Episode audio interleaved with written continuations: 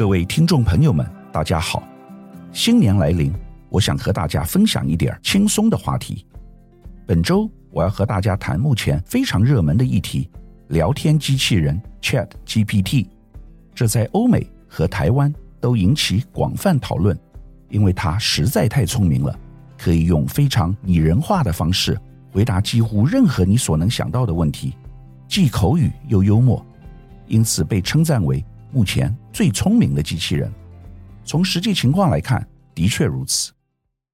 从去年十一月三十日，ChatGPT 网络浏览器正式发布后，短短时间即造成轰动，形成一股新的社会现象。到十二月五日，用户数已超过一百万人，现在应该又多了许多。首先，我们来搞懂 ChatGPT 是什么，它并不好念。Chat 就是聊天，而 GPT 代表的是 Generative Pre-trained Transformer 生成型预训练变换模型。它可以以用户的自然语言结合深度学习，简单来说就是可以和你对话，在理解你的意思后，当场产出回答，提供比过去其他对话机器人更有针对性、更自然的回答，甚至可以识别用户对话中的情绪。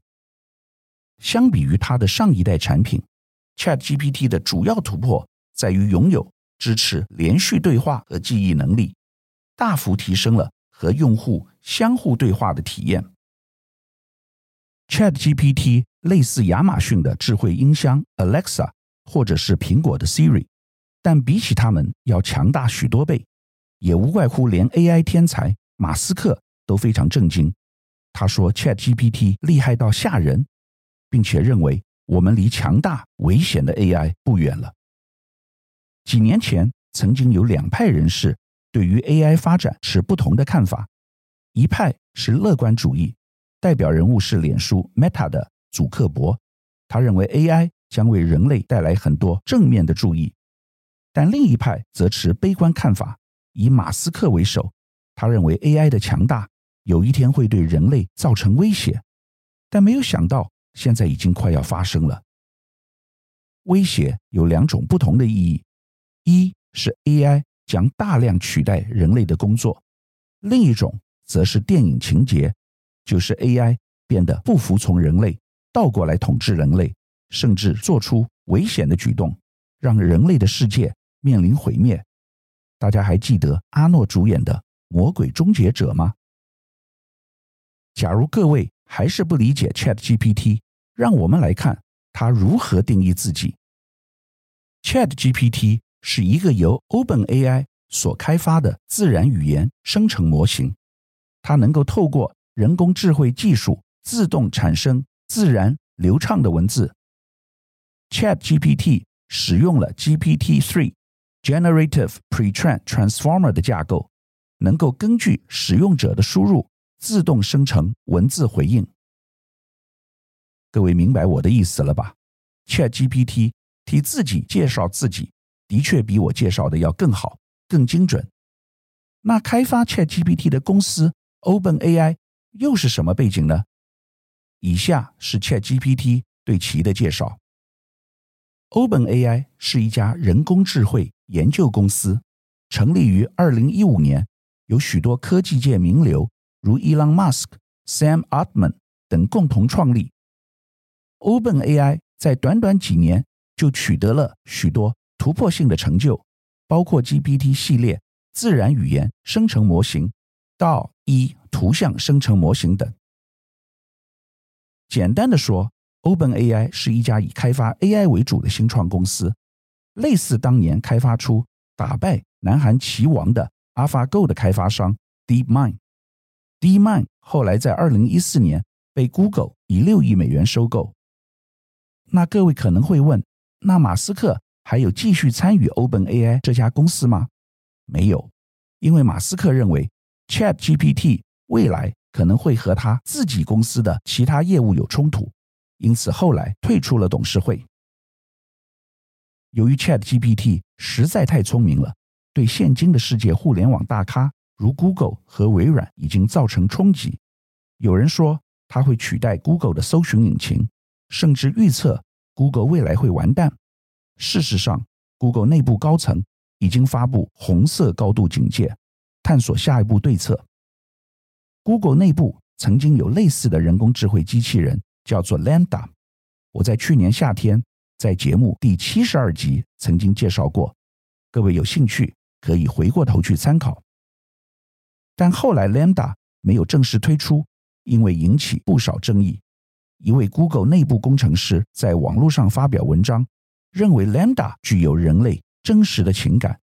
这当然不是真的，但足以证明 Lambda 有多厉害。可是，如果是和 ChatGPT 相比，简直是小巫见大巫。请注意，ChatGPT 几乎是全能的，它能够写文章、编故事，甚至还能创造歌词和剧本。另外，还能够解决复杂的数学问题。或是提供详细的建议。ChatGPT 要是早几年出来的话，去年民进党在九合一选举就不会惨败，因为它可以帮林志坚写论文，又快又好，而且不必抄袭别人的作品。你想要抓也抓不出毛病，因为它是自然生成的语言，就像人类讲话一般。这将会彻底改变学术界的未来。有人说，未来老师不能在课堂以外的地方考试，只能在现场进行，因为学生回家就可以用 ChatGPT 去协助其做功课、解答问题。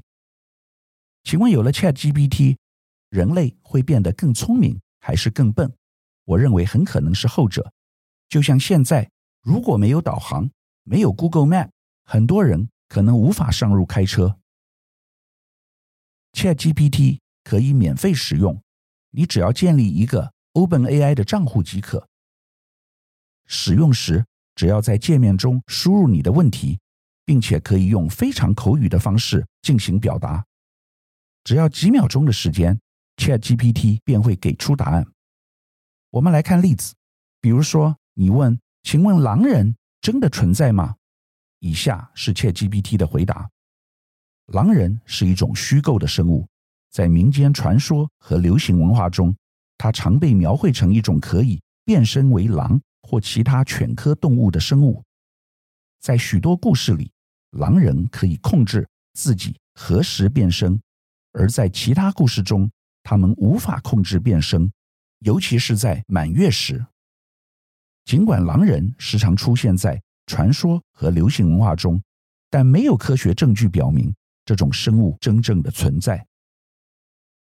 有以上 ChatGPT 的回答，我们有几个观察：第一，它是一板一眼的回答，而且非常完整；第二，它不只有科学根据，而且描述当今社会一般人对事物的看法；第三，它的表达简单扼要，非常有逻辑性；更重要的是口语化，你不会听不懂，不像有些技术专家的词汇会令人不知所云。在实际对话中，问完上一个问题后，你可以根据上下文继续发问，ChatGPT 也会跟上你的思路。他会承认错误，也会拒绝回答不恰当的问题。更重要的是，他给出的答案要比标准的 Google 搜寻引擎带有更强的个性化色彩，就像一位无所不知的小老师在你的身旁。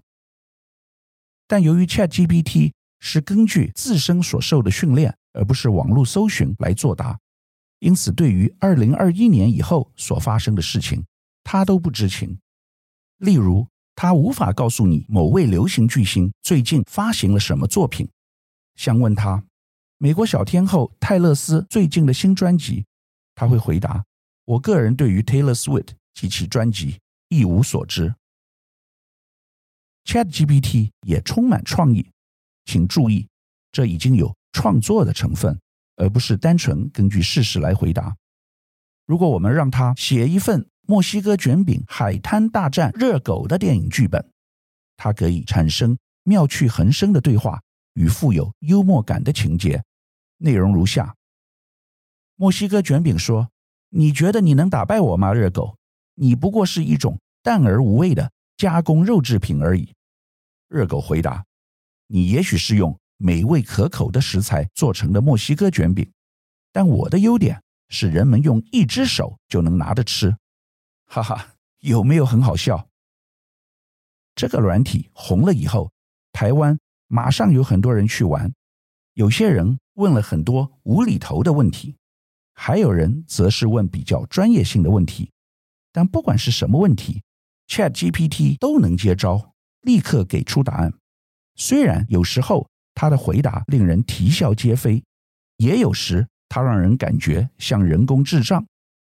对于一些很主观的问题，比如说问川普和蔡英文谁做的番茄炒蛋更好吃，李白和莎士比亚谁更厉害，ChatGPT 会给一个罐头式的回答，比如。因人而异，不好做判断，各有各的好，这很难令提问者满意。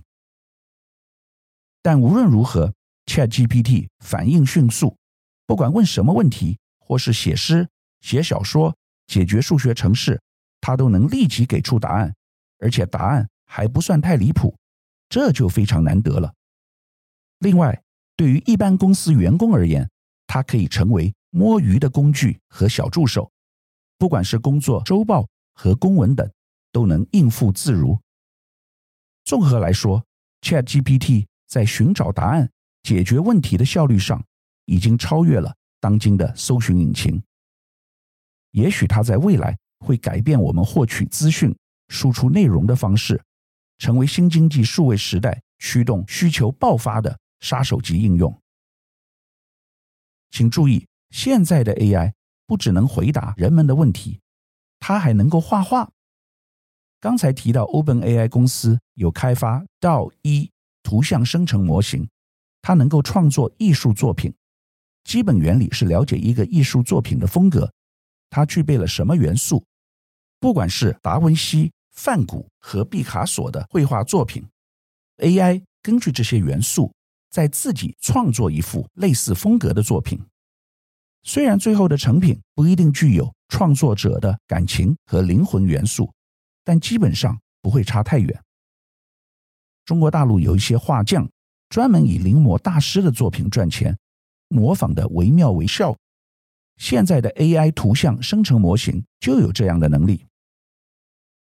当我们有像 ChatGPT 功能如此强大的 AI 时，接下来的问题已经不是技术，而是社会和道德问题。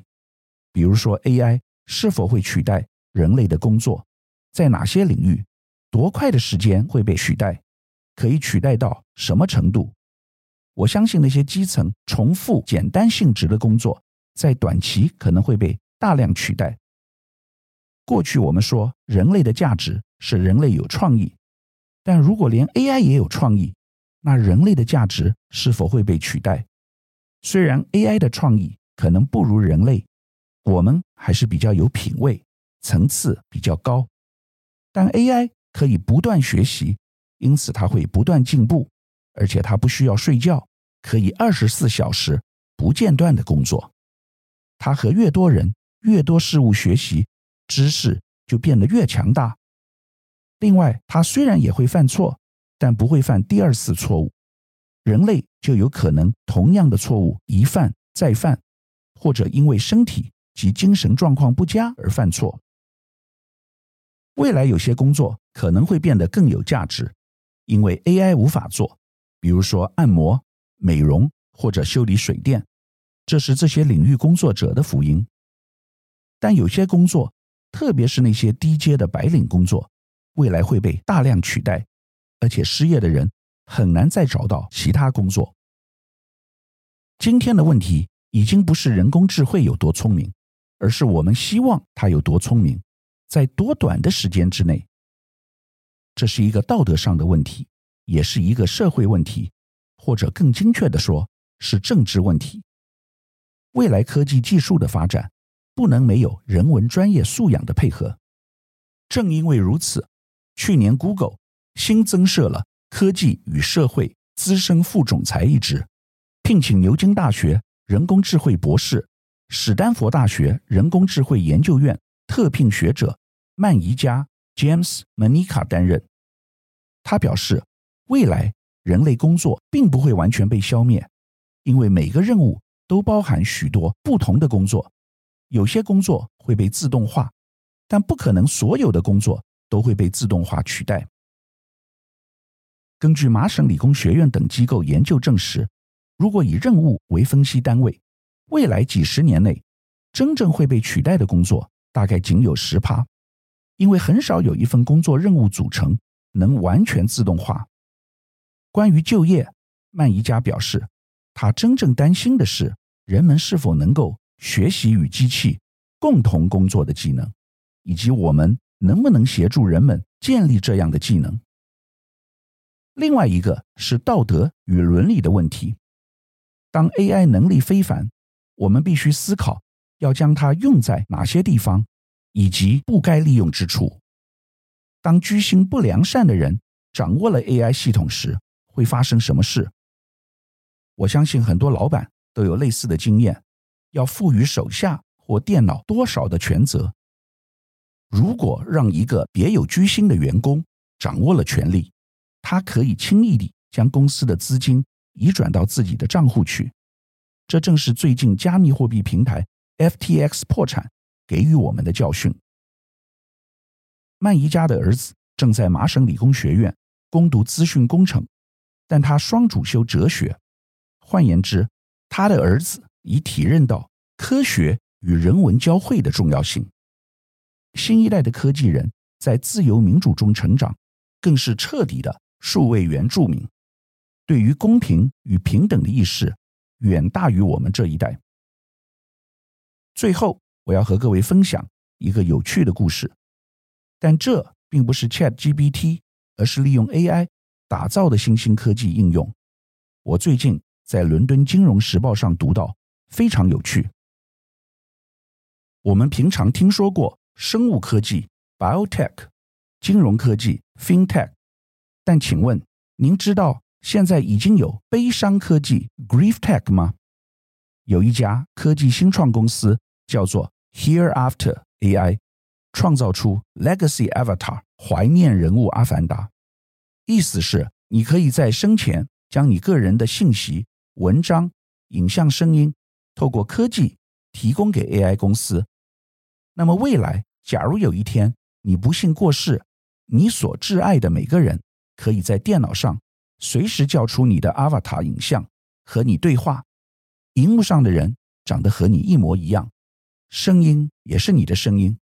重点是他讲话的方式完全符合你的个人特质，因为 AI 已经事前输入你这个人的资料，因此他模仿你的讲话就如同他模仿毕卡索绘画一样。请问你听到这种科技有什么感觉？是觉得很心动，还是觉得很恐怖？假如我心爱的人不幸离我而去，我希望它存在我心中，而不是随时出现在我眼前，陪伴我一辈子。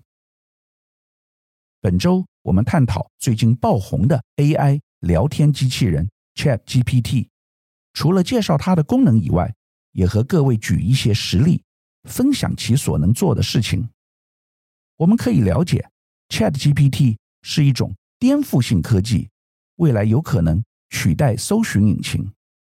它不仅能提供人类有用的资讯，更重要的是，它还能创作。未来有很多人类的工作会逐渐被 AI 取代，我们应深入了解 AI 的意义，更要思考 AI 的伦理及道德层面。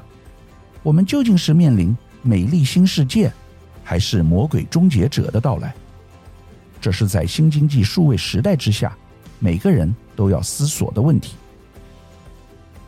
再过一周就要过农历新年了，预祝大家新年愉快！如果您喜欢我们的节目，请您多多分享给其他朋友哦。以上是本周我为您分享的趋势，感谢收听奇缘野语。如果喜欢我的分享，希望大家能够订阅、下载。以后直接收听我们的节目。另外，如果您想要留言与我分享您的心得，或是想要听什么样的新闻分析，欢迎到我们的脸书智门 Smart Gay 留言，或是私讯给我。欢迎大家推荐给你的亲朋好友们，邀请大家一起收听。那我们下集再见喽，拜拜。